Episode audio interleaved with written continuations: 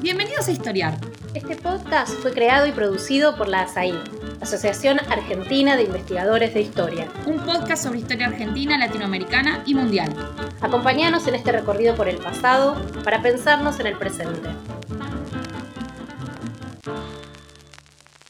Hola, ¿qué tal? Mi nombre es Esteban Pontoriero. Hoy, en este capítulo de Historiar, el podcast de la ASAI, la Asociación Argentina de Investigadores en Historia, vamos a tratar el tema de la represión militar en el cono sur americano. Para eso tenemos por un lado de invitada a Gabriela Águila y por el otro a Pablo Segel Gutiérrez. Gabriela Águila, a quien saludo. Hola Gabriela, ¿cómo te va? Hola Esteban. Gabriela es doctora en Historia por la Universidad Nacional de Rosario, es profesora titular de Historia Latinoamericana Contemporánea en esa universidad e investigadora principal de CONICET. Eh, nuevamente, Gabriela, eh, bienvenida al podcast y muchas gracias por tu participación. Ahora, saludo a Pablo, Pablo Segel Gutiérrez. ¿Cómo te va, Pablo? Muy bien, gracias. Saludo a todos. Paso a presentar a Pablo. Pablo eh, estudió historia, también es sociólogo de la Universidad de Chile,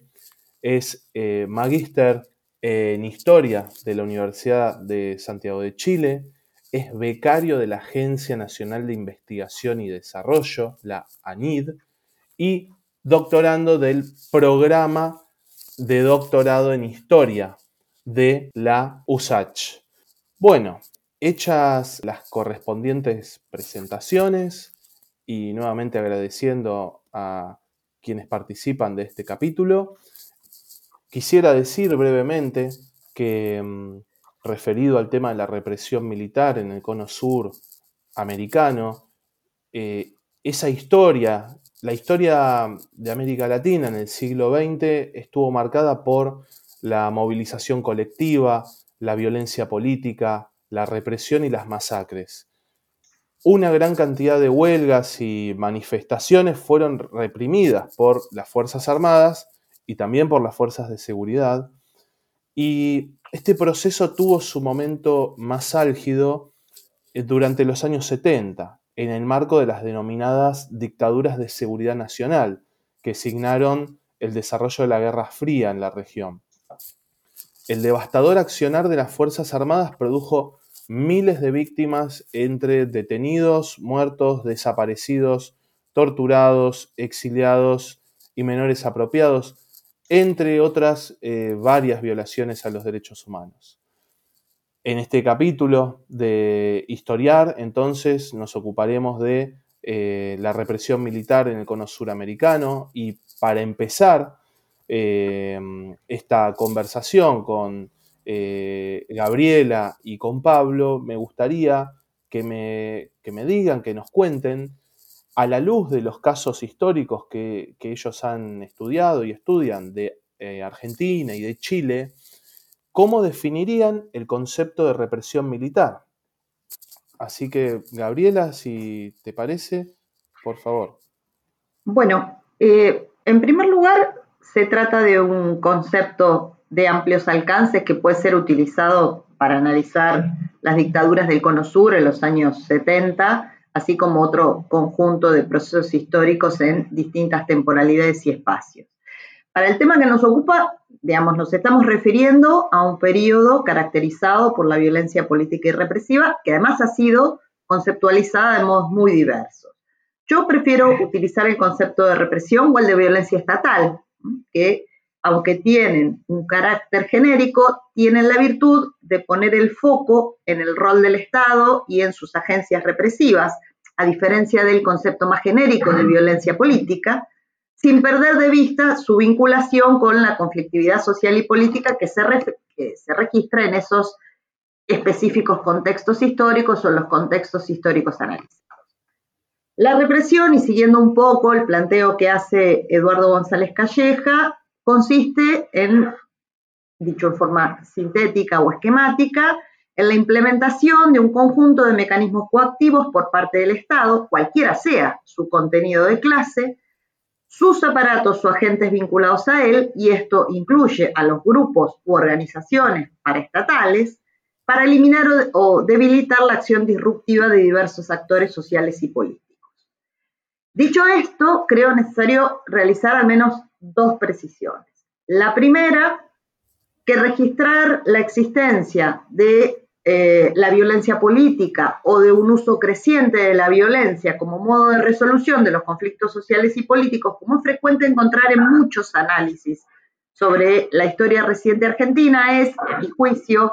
insuficiente si no se acompaña con la descripción y el análisis de su naturaleza, sus orígenes, sus características, sus modos de ejercicio, sus actores, sus víctimas, sus efectos sociales y políticos, etc. Evitando justamente confundir o equiparar los diversos tipos de violencia, política en este caso, visibles en específicos o determinados contextos históricos. Entonces, creo necesario eh, diferenciar la violencia insurgente, revolucionaria o resistente de la represión o de la violencia estatal. La segunda precisión tiene que ver con esto que recién denominaba eh, el carácter genérico del concepto de represión porque justamente ha sido analizado, por un lado, en sentido estrecho, esto es, asociando represión a la violencia física o el uso de la fuerza física, en este caso, por el Estado y sus agencias represivas, pero también en términos amplios. Esto es, definiendo la represión también como eh, la puesta en marcha de un conjunto de dispositivos o acciones, en este caso no estricta o de disciplinamiento o control social destinados a imponer valores, comportamientos vinculados con, por ejemplo, los discursos públicos, la propaganda, la legislación, la educación, las políticas culturales, así como las convocatorias que se ensayan hacia la sociedad con el objetivo de conseguir alguna forma de eh, consenso social o de apoyo social. Entonces, esto pone, digo, este, este concepto de represión en un sentido amplio, vincula la represión con el concepto social con el, con, el control social, perdón. Eh, entonces, aunque no se agote en ello, en los estudios sobre represión, en particular en el caso argentino, el foco ha estado puesto en el uso de la violencia, eh, de la violencia física o de la fuerza física. Esto solo a los efectos de precisar en términos analíticos cómo eh, se utiliza fundamentalmente en nuestro ámbito académico. Bueno, mil, mil gracias Gabriela y bueno, eh, Pablo, eh, te, escuchamos. Sí, bueno, Gabriela eh, trazó en términos bien generales y bastante sistemáticamente la, gran distinción entre la violencia y la represión. por, mi parte y, en general los estudios que estamos haciendo en Chile, también adscribimos a esta distinción entre el concepto más abstracto de la violencia con una caracterización más acotada de la represión eh, como un tipo de violencia estatal que se ejerce a través de agentes, burocracias y dispositivos eh, legales y que implica en determinados contextos la puesta en marcha de prácticas sistemáticas, legales o paraestatales, eh, para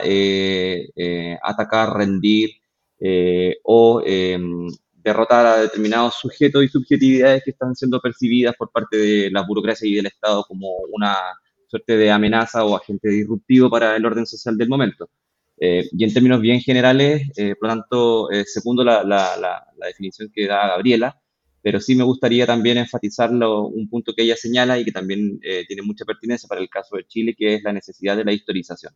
efectivamente, el concepto de violencia y el concepto de represión eh, al expresarse en determinados marcos históricos, eh, necesariamente tienen que ser historizados, es decir, tienen que ser eh, sometidos a una descripción sistemática que permita analizar las maneras en las cuales se ejerce la represión en determinados contextos, porque eso marca grandes matices dependiendo del contexto sociopolítico en lo que nos encontremos. ¿ya? y eso a su vez también nos permite identificar también eh, continuidades y rupturas en relación a los regímenes democráticos y eh, otras formas de autoritarismo como lo son eh, las dictaduras militares. por lo tanto, este concepto de represión como un ámbito de desarrollo del Estado em, en relación con la sociedad, eh, al ser sometido a una historización nos permite eh, poder identificar y evaluar las variaciones eh, y también las transformaciones que hay en determinados contextos políticos y fundamentalmente en los periodos democráticos y también en los periodos de autoritarismo como lo son las dictaduras, porque sobre todo tiende a instalarse esta imagen dicotómica de que la represión como práctica es un ámbito restrictivo de las dictaduras militares y de los autoritarismos, y se suele también, al menos en el caso chileno, eh, a dejar en un segundo lugar la función de la represión en los contextos democráticos. Y, precisamente la historización de, este concepto nos permite identificar continuidades entre los regímenes democráticos y las formas de autoritarismo. Bueno, eh, a ver, esto me da pie para consultarles lo siguiente, que me parece fundamental para, continuar nuestra conversación, y a la luz de lo que están remarcando sobre la necesidad de historizar el fenómeno de la represión eh, militar, la represión eh, también en general, y yo les iba a preguntar si de manera general y esquemática podrían realizar algún tipo de periodización de la represión militar, me refiero a una periodización que nos permita establecer una cronología con subdivisiones, que podría decir subdivisiones según las formas y dinámicas que se pueden identificar a lo largo de la historia de la represión militar en Argentina y en Chile entre los años 60 y 70 para poner una fecha, pero según lo que ustedes consideren también. Así que si sobre eso me pueden comentar algo, eh, acá estamos para escuchar. Bueno, eh, un poco en relación con lo que, eh, se viene diciendo, es claro que la violencia estatal y la intervención de las Fuerzas Armadas en la seguridad interna no es un fenómeno propio o constreñido a la segunda mitad del siglo XX o a las décadas del 60-70, que es nuestro tema de análisis. Entonces, primero hay que plantear esta cuestión. En segundo lugar, eh, si nos situamos en los años 60 y 70 en función de la, de la pregunta, eh, es claro que eh, la dictadura de 1966, la dictadura que se instala en 1966 despliega un conjunto de eh, elementos, de mecanismos, de dispositivos represivos que habilitan la intervención de las Fuerzas Armadas en la seguridad interior que seguramente tengan que ser considerados. Eh, la sanción de la ley de defensa nacional, la difusión eh, del nuevo marco doctrinario e ideológico en las Fuerzas Armadas, la legislación represiva, en particular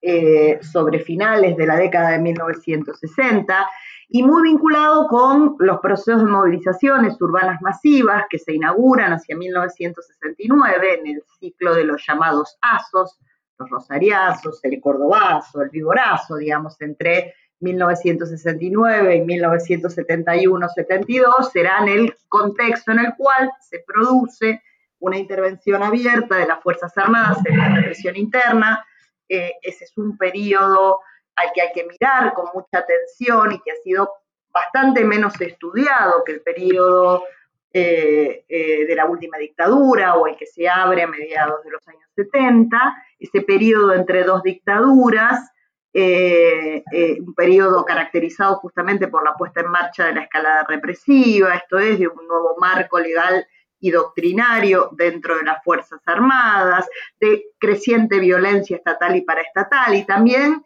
de implementación de nuevos mecanismos o dispositivos represivos por parte de las Fuerzas Armadas y de Seguridad eh, que, bueno, dan cuenta de transformaciones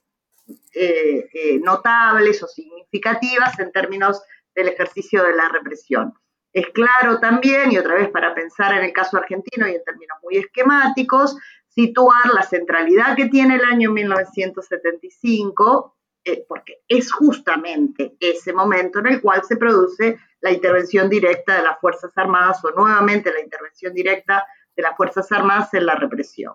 En febrero de 1975, con la puesta en marcha del Operativo Independencia de Tucumán, y a partir de octubre de 1975, con los denominados decretos de aniquilamiento cuando eh, esa intervención se generaliza al conjunto del territorio nacional y obviamente esto nos conecta con eh, la última dictadura militar, la que se inicia en marzo de 1976, que también merecería probablemente una periodización en términos del ejercicio represivo, pero pongámoslo eh, por ahora en, términos amplios dentro de un mismo periodo. Bueno, perfecto. Muchas gracias, eh, Pablo. para el caso de Chile, ¿qué, periodización podrías hacer? Mira, eh, también eh, estoy muy de acuerdo con, Gabriela respecto a, que si bien el foco es la década de los 60 y 70 en el caso chileno, eh, una manera de poder vislumbrar un proceso o una tendencia más de mediano plazo es situándola en, un contexto más general, porque lo que nosotros podemos observar en Chile en el siglo XX y esto, eh, previo a la Guerra Fría Interamericana y también durante la Guerra Fría Interamericana, es que lo que va sucediendo de manera progresiva es una militarización de la función policial. Esto es básicamente una ampliación del ámbito de acción jurisdiccional de las Fuerzas Armadas hacia eh, ámbitos que son propios de las policías de orden y de las policías de seguridad eh, en específico. Eh, y ese proceso, que en, el caso chileno yo rastreo en mi investigación desde el año 1938 hasta el año 1972, es el antecedente posterior de, o sea, es el antecedente eh, del proceso de militarización de la sociedad en, el, en pleno desarrollo ya con, con el enfoque de la doctrina de seguridad nacional que va desde el año 72 hasta la culminación de la dictadura en el caso chileno. Entonces, estos dos grandes macroprocesos, el macroproceso de la militarización de la función policial y el macroproceso de la militarización de la sociedad bajo una doctrina de seguridad nacional, tienen sus matices internos, porque evidentemente estos son dispositivos que se van desarrollando en diversas coyunturas y que van propiciando que se generen esto. En el caso del primer ámbito, en de la militarización de la función policial, en Chile podemos identificar un, periodo que va desde 1900 32 eh, hasta 1948, luego un periodo que va desde 1948 hasta 1958 eh, y eh, finalmente el periodo que va de 1958 a 1972. estos tres periodos la, como, o, subperiodos estarían más bien identificados en primera instancia, el primero de ellos, por la creación de los primeros dispositivos como la Ley de Seguridad Interior y la Ley de Seguridad Exterior, eh, y también la institucionalización de ciertas facultades de excepción para el Poder Ejecutivo, para decretar, por ejemplo, los estados de emergencia y entregarle el poder a las Fuerzas Armadas en caso de movilizaciones sociales. Y además de esto, de la creación del Consejo Superior de Defensa Nacional. El periodo que va desde el 48 al 58, en el, caso chileno, está muy marcado por la proscripción del Partido Comunista Chileno, eh, en una ley que se conoce como la Ley Maldita, eh, cuyo nombre original es la Ley de Defensa Permanente de la Democracia, y que este periodo representa una institucionalización de esta forma de entregarle atribuciones a las Fuerzas Armadas y a la vez también criminalizar las orientaciones socialistas y comunistas dentro del movimiento popular.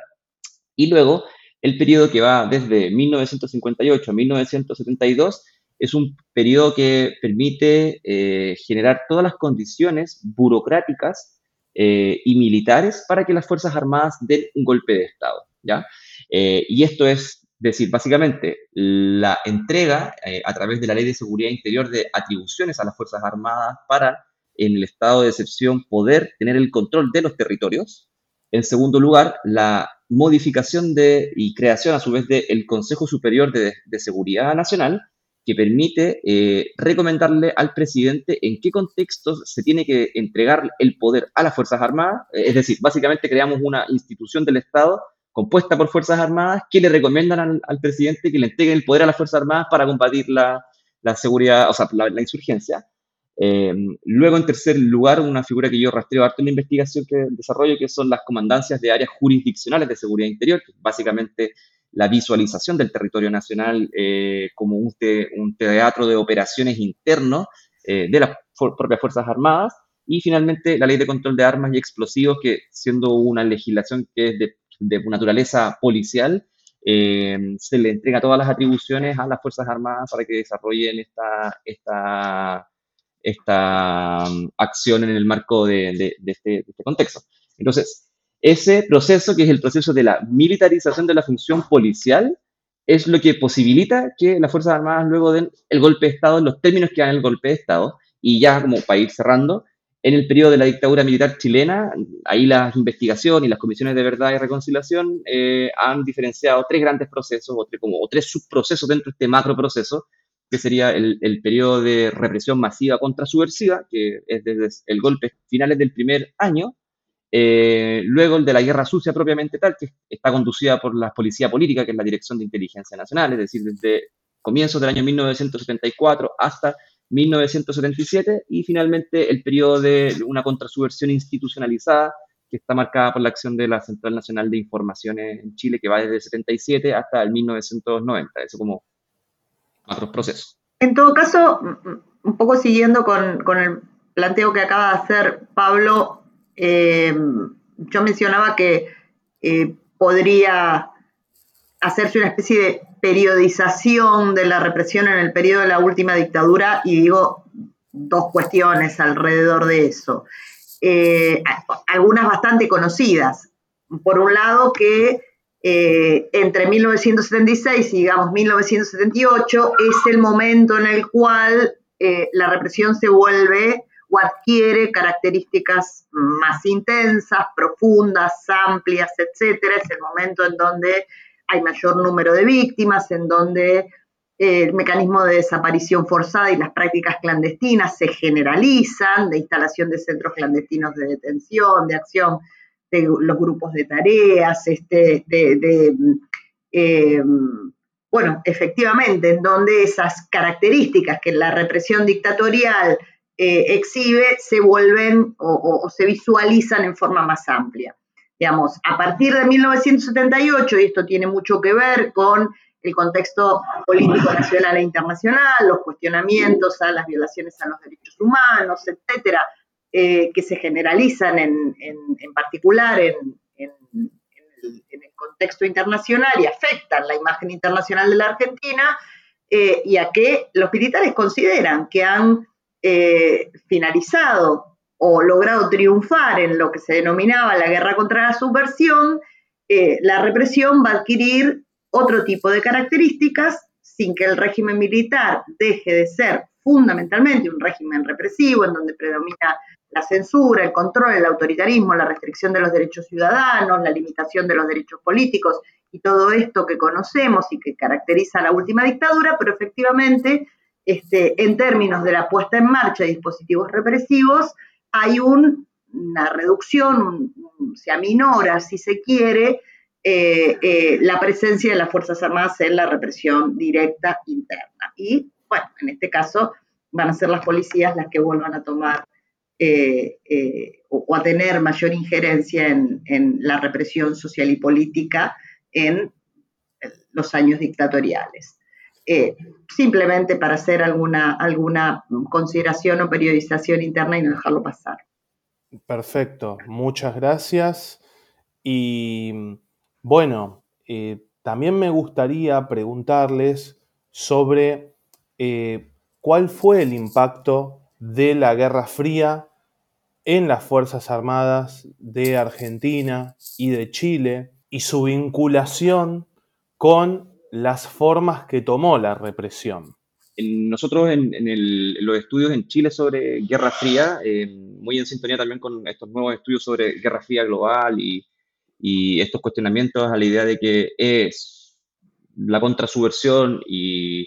la política represiva de las Fuerzas Armadas solo se desarrolla a partir de la Guerra Fría, se han colocado algunos matices al efecto de la Guerra Fría en el desarrollo del dispositivo represivo, ¿ya? porque si nosotros nos remitimos en estricto rigor al periodo de Guerra Fría, estamos hablando que eh, estaríamos partiendo identificando la influencia extranjera en las Fuerzas Armadas desde 1948 en adelante, con, posterioridad a la derrota de Alemania nazi y la conformación de los dos campos internacionales marcados por el liderazgo de Estados Unidos en el mundo occidental y de la Unión Soviética en, el, en el, mundo eh, socialista comunista internacional. Em, y uno de los elementos que se ha resaltado harto por las investigaciones acá en Chile, eh, sobre Chile, es que hay matices a este, a este respecto y que muchos de los elementos que con posterioridad se desarrollan en la Guerra Fría y que se radicalizan o se profundizan o se amplían en sus acciones, tienen antecedentes ya previos eh, con mucha fuerza en la década de 1920 y en la década de 1930.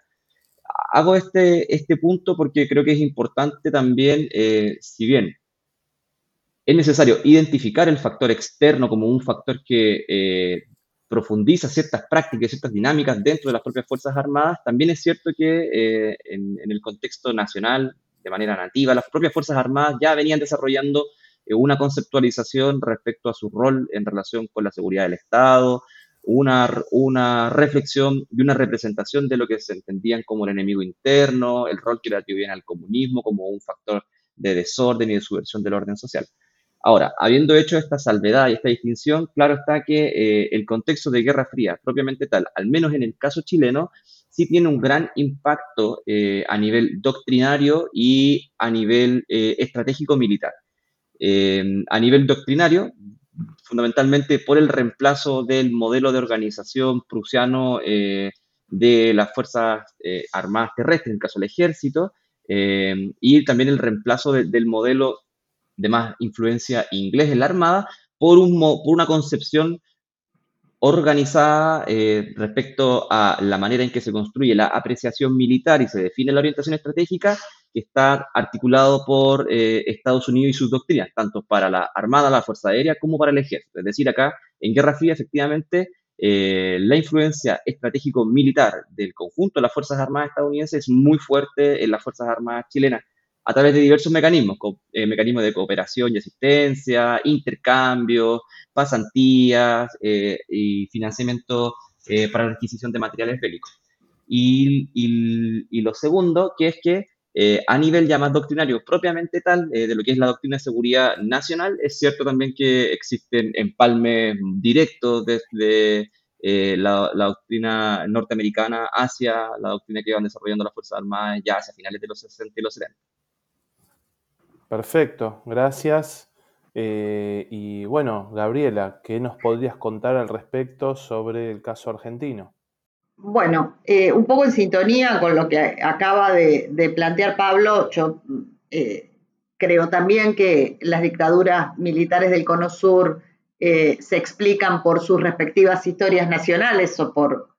procesos y factores fundamentalmente endógenos, aunque es claro que también están insertas en ese cuadro regional e internacional de la Guerra Fría, pensando la Guerra Fría como un periodo histórico específico, un poco en esas coordenadas que recién Pablo mencionaba, ¿no? La Guerra Fría definida a nivel eh, global, caracterizada por el mundo bipolar, por la amenaza de guerra nuclear o de tercera guerra mundial, de un nuevo sistema internacional con división de zonas de influencia, este, de lucha ideológica entre el capitalismo y el comunismo, para decirlo rápido, pero también como un proceso situado eh, a nivel nacional y regional eh, en donde ese sistema internacional creado por la Guerra Fría impacta de diversos modos sobre eh, la evolución histórica de eh, las distintas sociedades este, o procesos nacionales. ¿no? En todo caso, y, en sintonía, digo, con esos nuevos estudios sobre la Guerra Fría, dar cuenta de cómo esos conflictos, realineamientos de fuerzas, desequilibrios a nivel global, eh, eh, inciden en específicas situaciones nacionales, regionales, etcétera, en este caso en el cono sur latinoamericano. El contexto es eh, o refiere a, digamos, como dato importante a la hegemonía norteamericana sobre nuestra área, que obviamente cualquiera que conozca algo sobre la historia latinoamericana sabe que esa hegemonía norteamericana no es un proceso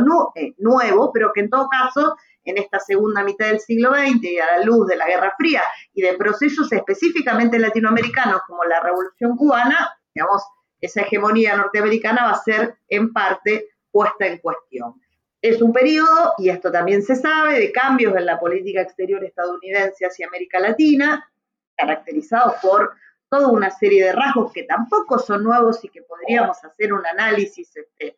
en términos generales respecto de, de, las relaciones entre América Latina y los Estados Unidos entre fin del siglo XIX y este contexto que estamos hablando, que en realidad no viene al caso aquí, pero que sí implicaron no solamente presiones, represalias económicas, políticas, sino también intervenciones militares directas, ¿no? Fundamentalmente, digamos, se ha hecho referencia al golpe de Estado en Guatemala en 1954 eh, como, digamos, el primer golpe de Estado en América Latina de la Guerra Fría, seguido también por otras intervenciones militares o de los Marines o la participación de la CIA en, bueno,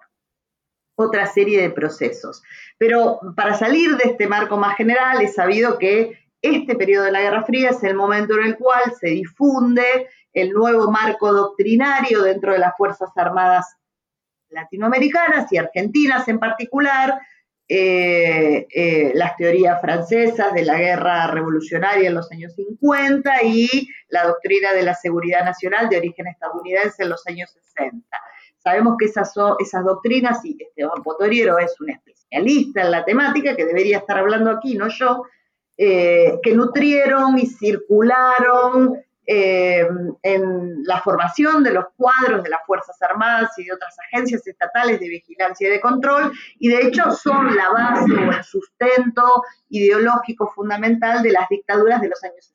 60-70, pensando en el caso argentino, de la dictadura que se inicia en el 66 y también de la dictadura que se inicia en 1976. La presencia norteamericana se acentuó a través de distintos tipos de programas de armamento, de ayuda militar, eh, la realización de conferencias de ejércitos americanos, eh, aumentó el número de oficiales formados en escuelas militares estadounidenses, eh, así como en la Escuela de las Américas, probablemente el caso más, más, conocido y difundido en la zona del Canal de Panamá. Muchos de estos altos oficiales formarían parte luego de los elencos militares que darían los golpes de Estado en los años 60-70,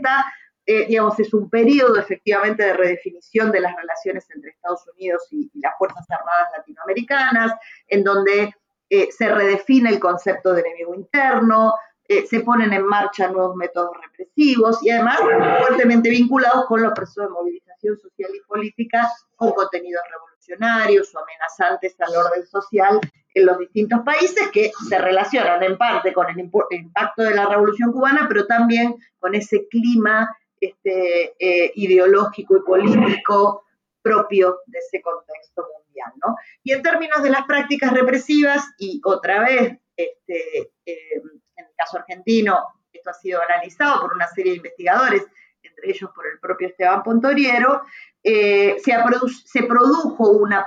particular mixtura, una particular articulación entre la doctrina francesa, la doctrina de la seguridad nacional y la experiencia represiva acumulada a nivel local que da como resultado una especie de eh, mixtura original, por decirlo así, eh, que bueno, está vinculada sin duda con ese contexto internacional de la Guerra Fría, pero también con la experiencia acumulada a nivel local o a nivel nacional que eh, preexiste al contexto de la Guerra Fría y que me parece que eh, completa el cuadro, por lo menos en términos muy amplios y esquemáticos, ¿no? Totalmente. Siguiendo con esta cuestión, me gustaría saber cómo definirían el concepto de terrorismo de Estado que está tan asociado con la represión militar y las masacres producidas en el marco de las dictaduras de seguridad nacional eh, de la década del 70. Mira, a diferencia de lo que pasa en el, debate académico de ustedes en Argentina, el concepto de terrorismo Estado en Chile no, no despierta tanta suspicacia ni tanta problemática. Yo estoy muy al tanto del debate que ustedes, los historiadores y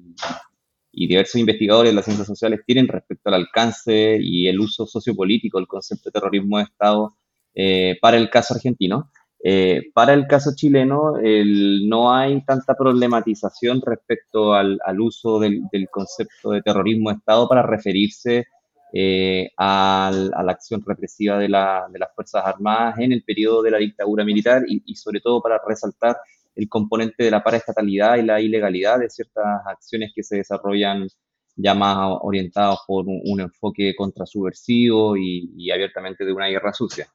Eh, entonces, visto desde ese punto de vista, eh, la manera en cómo se ha construido este debate eh, en Chile, el concepto ese concepto, el concepto de terrorismo de Estado, no es un concepto que esté sujeto a problematización. Ahora, conociendo también cuáles son los alcances eh, y la, del debate que ustedes han dado en, su país respecto a, este tema, yo creo que hay algunos elementos que sí también son, eh, son analogables para el caso chileno. Eh, el primero de ellos es que cuando nos referimos al, concepto de terrorismo de Estado, evidentemente estamos hablando de un concepto cuyo contexto y origen se enmarca en las organizaciones de derechos humanos para, para efectuar denuncia del, del accionar represivo de las Fuerzas Armadas eso tiene pros y contras. Eh, el pro que tiene es que lo sitúa históricamente en un periodo determinado de la acción más intensiva de la represión, pero el contra que tiene es que dificulta identificar otros procesos históricos en los cuales las Fuerzas Armadas y policiales cometieron actos de represión también con prácticas legales y prácticas ilegales. Por lo tanto, eh, el, el, uso del concepto de terrorismo de Estado, que tiene ese, ese contexto sociopolítico, eh, de denuncia del accionar de la, de la dictadura militar y de las Fuerzas Armadas, también tiende a reforzar este, esta dicotomía y esta dualidad de que la represión solo se efectúa en contextos de dictadura y no en contextos de democracia, como, primer elemento. Lo segundo es que eh, analíticamente el, concepto de terrorismo de, Estado, yo también estoy de acuerdo que no entrega más, mayores precisiones respecto al, ejercicio de la represión estatal. Eh, por lo tanto, si no entrega precisiones de análisis, no sé qué tanto sentido tiene la utilización del mismo para describir un periodo histórico determinado. Em, y eh, el último, eh, creo que aquí ya es una función más de organización del recuerdo colectivo, eh, y esto como una reflexión más, de cómo se ha dado en el caso chileno. el concepto de terrorismo Estado tiene también una función demotécnica bien clara, que permite asociar violación a los derechos humanos con dictadura. Eh, entonces, cuando en, el uso cotidiano del concepto se saluda el terrorismo de Estado, eh, un ciudadano de pie, cualquier, cualquier persona, identifica inmediatamente a través de ese concepto em, la violación de los derechos humanos cometidos por las Fuerzas Armadas. Por lo tanto, em, tiene esa función como de organización del recuerdo y también con todas las otras precisiones que ya les, comenté y que yo creo que acá Gabriela va a poder eh, desarrollar con mayor profundidad porque es quien ha, liderado también este debate en el caso argentino, así que le, doy la palabra a Gabriela. A ver, coincido en, gran parte con lo que se está planteando. En todo caso, decir dos o tres cuestiones. Eh, una es eh, la amplia difusión que tiene en el caso argentino el uso del concepto terrorismo de Estado. Eh, fundamentalmente en el campo del activismo de los derechos humanos, pero no exclusivamente. ¿sí? Hay una identificación efectivamente entre dictadura y terrorismo de Estado, digamos, casi se las usa como, como, sinónimos, ¿sí? Eh, que desde mi punto de vista, eh, además de que la definición parece ser una definición muy operativa y muy extendida, ha sido eh, escasamente cuestionada o muy poco analizada en términos críticos. Entonces, eh, esto explica, yo no sé si un debate, pero en todo caso sí, eh, digamos, una búsqueda de análisis crítico, de precisiones respecto del uso tan extendido de este concepto, no en el campo del activismo de los derechos humanos, sino fundamentalmente en el campo de las ciencias sociales o en la investigación académica que este, entiendo resultaba pertinente el concepto de terrorismo de Estado eh, se vincula con, eh, con, la definición y el estudio provisto por un, jurista, Eduardo Luis Dualde, eh, que escribe un libro y lo publica en 1984 que se llama el, el, Estado terrorista argentino. digamos, entonces, Estado terrorista y terrorismo de Estado parecen ser como, digamos, también definiciones este, eh, en muy clara sintonía, aunque se podrían hacer eh, algún, tipo de algún tipo de precisiones también respecto de ese uso indistinto de la noción de Estado terrorista y de terrorismo de Estado, eh, es un concepto o es una definición muy vinculada con la militancia antidictatorial en el contexto del exilio, de Dualde y, bueno, de otro conjunto de actores que formaron parte del movimiento de derechos humanos en España eh, y, en general en el exilio, vinculadas por las denuncias por las violaciones a los derechos humanos que se estaban cometiendo en la Argentina y además las presentaciones en distintos foros internacionales. Entonces hay una vinculación muy directa entre la elaboración del concepto o entre el uso de la, definición y la denuncia, ¿sí? Y la, estrategia de denuncia, visibilización de los crímenes, etcétera, y los alcances jurídicos, punitivos, etcétera, que el concepto tiene. En ese sentido, se asemeja mucho al uso del concepto genocidio, ¿no? Eh, la tesis fundamental del texto de Dualde, que no voy a, desarrollar en, profundidad, eh, tiene que ver con la, existencia de un nuevo modelo de Estado, cualitativamente distinto de otras formas de autoritarismo estatal, eh, una nueva forma de estado de excepción, dice Dualde, con una doble faz, una faz pública y legal y una estructura paralela que denomina Estado clandestino, que utiliza eh, el terror como método dirigido hacia la sociedad con el objetivo de producir justamente la desarticulación de la sociedad. Entonces, en, su trabajo analiza la estructura, los presupuestos, la doctrina de la seguridad nacional, la metodología criminal, los efectos multiplicadores a escala familiar y social, las luchas, digamos, o resistencias contra el terrorismo de Estado, etc. El foco de la noción de terrorismo de Estado estaba puesto fundamentalmente en lo que eh, aparece como la fase o la característica más novedosa y original. Esto es las prácticas represivas clandestinas, el circuito de secuestro, tortura, desaparición que caracterizan, digamos, con este, estas nuevas modalidades de ejercicio eh, represivo en el caso argentino y particularmente en el contexto eh, de la dictadura. Hay algunas eh, cuestiones que para mí tiene el concepto de terrorismo de Estado que creo que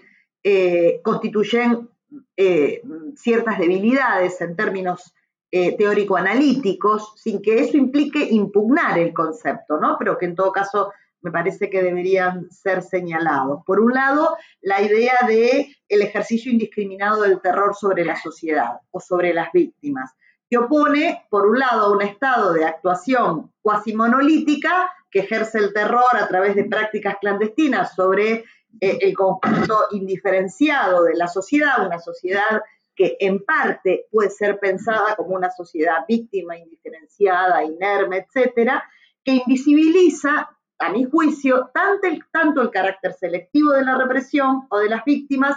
eh, y, y la variedad de acciones o dispositivos represivos que no solamente están caracterizadas por las prácticas clandestinas e ilegales, sino también por prácticas legales o cuasi legales, normativizadas, visibles, etcétera, y además las tensiones, la fragmentación entre las agencias estatales eh, eh, y grupos paraestatales involucrados en la represión, como eh, los comportamientos y actitudes sociales de consentimiento hacia el régimen militar y hacia, sus estrategias. ¿no? Digo,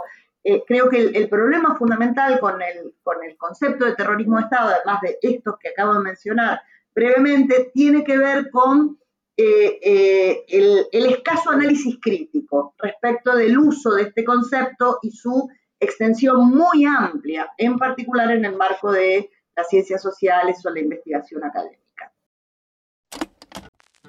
Este es el podcast de ASAI, la Asociación Argentina de Investigadores en Historia. Te invitamos a asociarte y a seguirnos en las redes, en Twitter, en Facebook, en Instagram. Podés encontrar toda la información sobre la asociación en nuestra página asai.org.ar. Te esperamos todos los sábados con un nuevo episodio de Historiar sobre los grandes temas de nuestro pasado, abordados por especialistas e historiadores profesionales de manera rigurosa y cordial. Seguimos con nuestro episodio de hoy. Quería comentarles, consultarles también respecto de una cuestión que es, existe un campo de estudio llamado sobre, de los perpetradores, estudios sobre los perpetradores. Quería saber si me pueden señalar sus características principales y cuáles son sus aportes o podrían ser sus aportes para eh, las investigaciones sobre la represión militar en los casos chileno y argentino, que son los que estamos comentando. Pablo. Mira, lo primero que hay que señalar sobre este punto es que eh, la investigación en Chile sobre los represores es un campo que está recién surgiendo. ¿ya? Esto es algo que está identificado por diversos historiadores, inclusive la, maestra Verónica Valdivia lo, ha señalado, uno de los silencios que existen en términos de investigación y análisis de la dictadura militar, dice relación específicamente con el, mundo de los perpetradores. ¿ya? Eh, al margen de aquello, eh, como tú bien lo, comentaste en la pregunta, existe un campo de estudios de la represión eh, y de los perpetradores en un sentido más amplio, tanto que se ha desarrollado para el, mundo occidental, específicamente para el caso alemán, como lo que ustedes también han desarrollado en, el caso argentino. Em, y respecto a eso, eh, yo creo que hay algunos puntos que son relevantes para el, el estudio de los perpetradores en Chile. O sea, en primera instancia, eh, el, como a nivel de agenda investigativa, uno puede señalar que cobra relevancia una investigación sobre la relación agente-estructura, es decir, cómo se construyen y se socializan eh, los agentes que efectúan eh, la represión en un contexto determinado, esto en términos ya antropológicos, como también organizacionales y doctrinales. ¿ya? ese es un ámbito específico en el que, por ejemplo, yo desarrollo e inscribí mi investigación que acabo de publicar por la Universidad Alberto Hurtado, Soldados de la Represión. Eh, busca caracterizar y aproximarse a la relación em, de, de, los agentes y de las burocracias que efectúan eh, la represión. Otro ámbito que también está en desarrollo y que han efectuado em, algunos estudios, también más a nivel de paper en Chile, es con el universo simbólico del represor, es decir, qué es lo que piensa y siente el represor, que uno podría decir en, el caso argentino, Santiago Garaño ha hecho harto también para, el caso de los militares, en el caso chileno, el profesor José Santos y otros han avanzado un poco en, también entrar al mundo del imaginario simbólico del represor, para, un poco para entender más cómo se da esta construcción sociocultural de sus símbolos, sus valores y, elementos que finalmente justifican su, su accionar. Eh, el tercer campo, creo yo, que también se ha desarrollado en, en Chile, eh, es de las prácticas específicas de la represión. ¿ya? Aquí esto ha emergido más bien desde el punto de vista de los centros clandestinos, cómo se construye y configuran los centros clandestinos, cómo se instala, por ejemplo, y se va desarrollando la práctica de la tortura y la prisión política, cómo se va sistematizando el, uso de eh, la desaparición forzosa como un medio de represión contra eh, la, la, comilla, subversión en, el periodo de la, de la dictadura militar y uno de los últimos temas que no ha surgido y que yo creo que es una deuda pendiente de la sociedad chilena y de la investigación historiográfica es de la relación entre el represor o el perpetrador con lo que llamamos eh, ciudadanos comunes y corrientes, es decir, eh, qué vínculos existen entre la población común y corriente con el perpetrador, porque uno de los elementos que se ha eh, diagnosticado y que con el cual yo estoy muy de acuerdo es que la construcción de los imaginarios de la excepcionalidad o de la monstruosidad, para el caso de la violación a los derechos humanos, tienden a reforzar ciertas ideas de, em, de, excepcionalidad, como de que si esto no, no podría volver a suceder o que no ha sucedido de determinada forma, entonces resituar al, perpetrador en la cotidianidad de, la población permite también entender cuáles son los vasos comunicantes que justificaron la accionar de estas personas en determinado contexto y a la vez también de dónde eh, se insertaban y venían estas, estas personas. Eh, y también porque la población en determinado momento eh, omite o tiende a, hacer vista gorda, como decimos en Chile, en relación a, a estas temáticas. Bueno, muy interesante. Eh, todo lo que, lo que has aportado, Pablo, sobre este punto. Y bueno, eh, Gabriela, eh, nos gustaría escucharte también sobre esta cuestión. Bueno, yo no sé si en el caso argentino hay un campo de estudios sobre los perpetradores, pero que en todo caso sí se ha convertido en un, tema de, creciente visibilidad en la investigación académica sobre las, las dinámicas represivas hasta el momento, digamos, muy centradas en las víctimas y en los dispositivos represivos y bastante menos en los represores.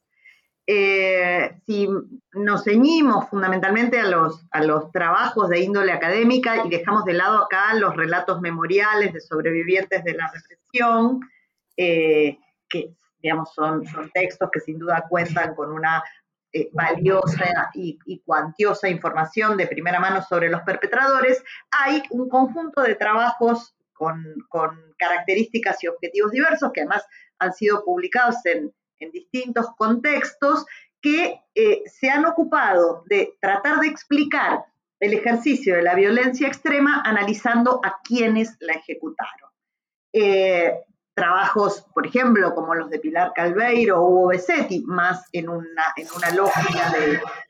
ensayística o de ensayos que de investigación empírica, eh, han puesto el foco fundamentalmente en eh, elementos muy significativos como la influencia de las doctrinas contrainsurgentes o el, proceso de, de, configuración de un sistema de creencias que animó a los perpetradores a cometer crímenes aberrantes que han sido además estos trabajos muy influyentes en, los modos de analizar la problemática. Eh, eh, también se publicaron algunos trabajos que podríamos ubicar en la lógica de memorias militares, digamos, o de los militares, que exploraron cómo la corporación militar o las nuevas camadas de militares, así como los familiares de los militares enjuiciados o las eh,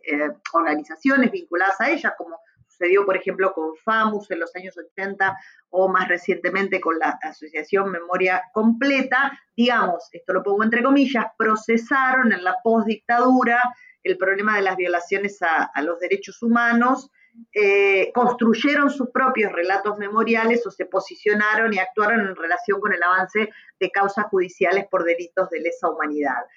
Hay, y esto sí es más reciente, una indagación que está en un cruce de algunas de las perspectivas que ya mencioné, eh, centrada en el estudio de las declaraciones públicas de los perpetradores. ¿no? Hay una compilación eh, organizada por Claudia Feld y Valentina Salvi, en donde el objetivo central no es tanto cómo se ha utilizado, se han utilizado las las declaraciones públicas de los perpetradores para reconstruir las dinámicas represivas o para estudiar a los perpetradores puntualmente, sino fundamentalmente analizar los sentidos éticos, políticos y el impacto de esas declaraciones cuando se producen en ámbitos públicos a lo largo de distintos momentos de la historia reciente. Digamos, más lejos de los estudios sobre las memorias y, más cerca, en todo caso, de la construcción de una historia de la represión, hay toda una línea muy eh, interesante eh, respecto de análisis de lo que se han denominado mm, condiciones de posibilidad u orígenes del terrorismo de Estado. ¿no? Son trabajos que se han centrado en una serie de cuestiones que incluyen la formación militar, eh, el, estudio de, em, de, la doctrina militar, eh, de los reglamentos sobre las que se asienta el accionar represivo, las ideas que circulan entre distintas camadas de oficiales en los momentos previos al golpe de Estado, justamente con el objetivo de analizar las motivaciones de los perpetradores de unas prácticas represivas que no pueden ser analizadas o explicadas únicamente en la lógica del cumplimiento de órdenes, ¿no? Eh, entonces, estos trabajos eh, han buscado reconstruir eh, las transformaciones que se produjeron en las Fuerzas Armadas Argentinas en la segunda mitad del siglo XX, caracterizar las influencias ideológicas, analizar la conformación de imaginarios, ideas, creencias que animaron a los, a los miembros de las Fuerzas Armadas y de, seguridad a violar justamente los derechos humanos, avanzar en el análisis de las experiencias vividas por los perpetradores, eh, eh, la difusión de esas ideas en sus espacios de sociabilidad, la construcción de rituales, el, el, impacto de las estrategias de acción psicológica o como hace se lo mencionaba a Santiago Garaño e incluso a,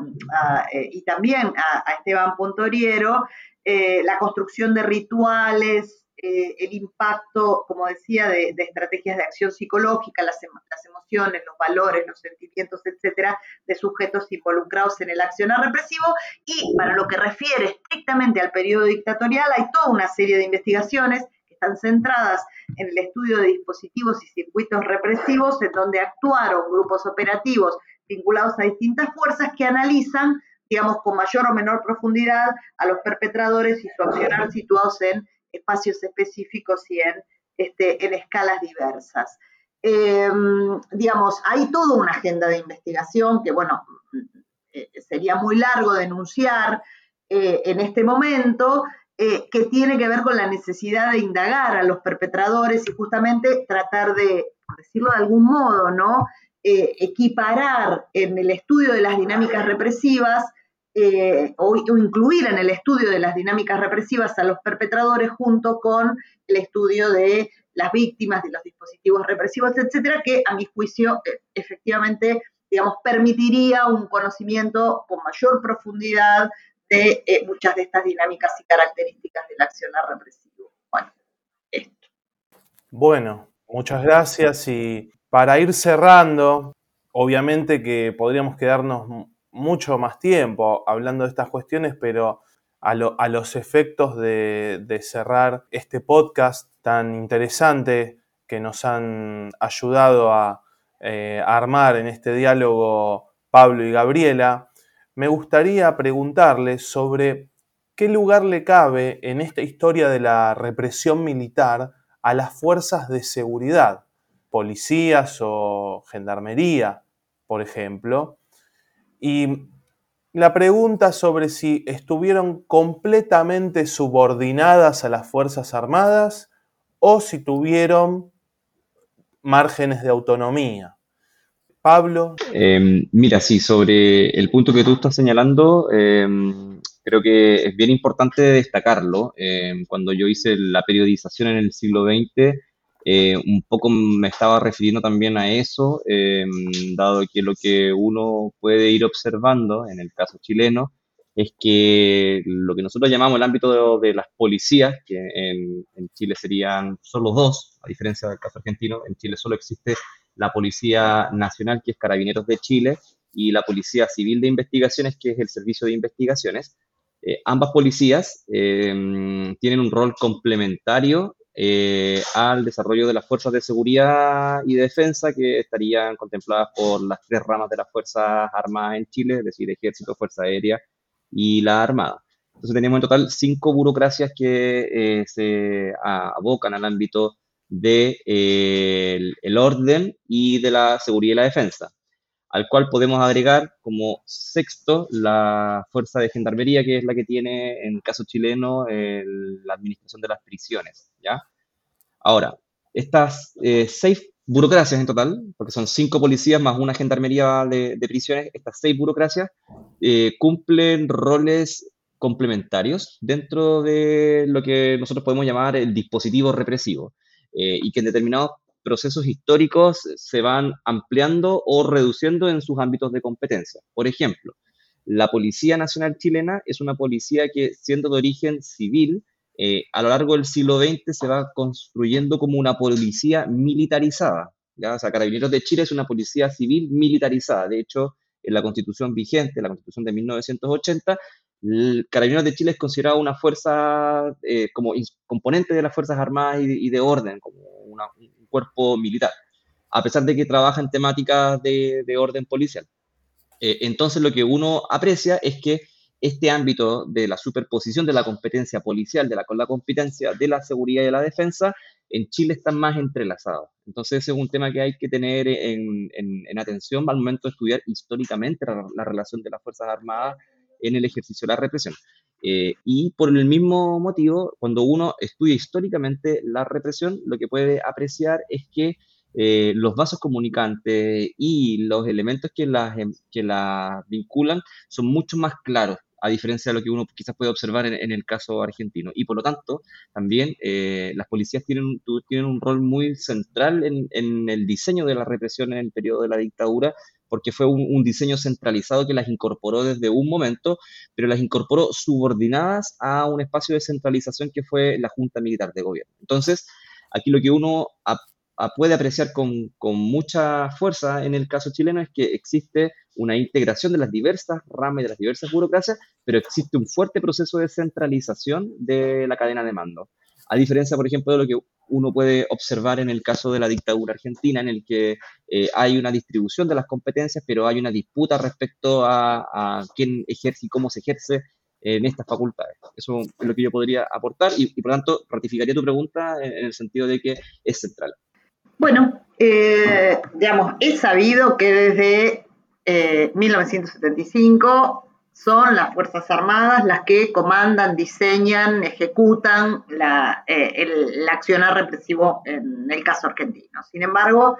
eh, también eh, está ampliamente, creo, probado que una de las características del ejercicio de la represión fue esa dualidad entre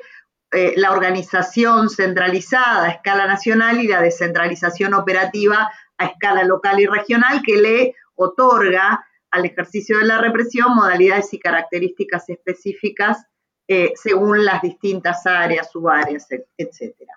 Em, eh, en primer lugar, la, la, participación de las distintas fuerzas represivas tuvo un carácter diferenciado según el área que se analice, ni el involucramiento de las tres armas fue equivalente, ni la participación de la Policía Federal, las policías provinciales o el resto de las fuerzas de seguridad como Gendarmería, Prefectura Naval, etcétera, tuvo la misma modalidad en las distintas áreas. En primer lugar, o, vinculado con esto, eh, la presencia del ejército en todo el territorio nacional y la activa intervención en la denominada lucha antisubversiva contrasta con una participación más acotada territorialmente de la Armada eh, y, e incluso de la aeronáutica. Eh, y en el caso de las policías y la gendarmería, por ejemplo, eh, em, digamos, otra vez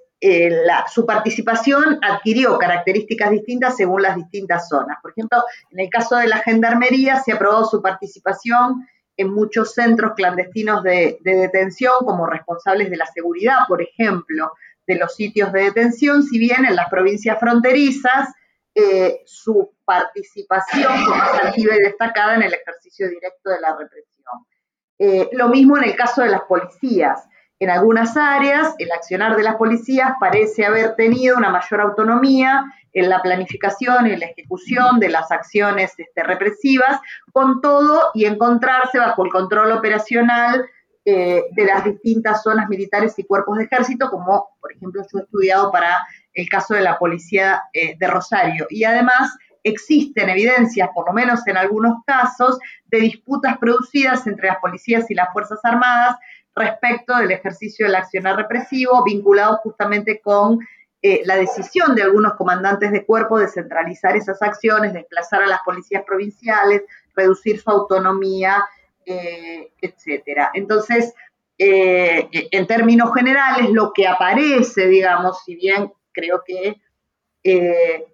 todavía no disponemos de un conocimiento amplio de estos que, digamos, podrían denominarse los mapas locales y regionales de la represión o en profundidad, eh,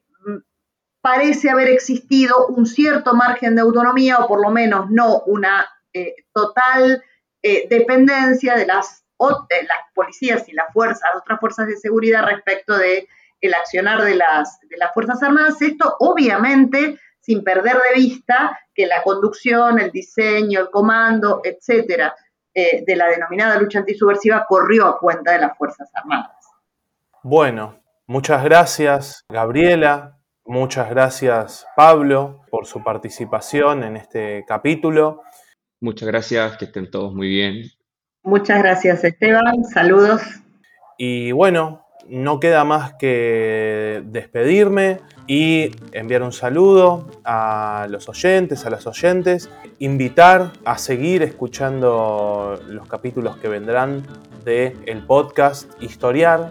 y bueno, dicho eso, con esto hemos finalizado. Un gusto. Saludos.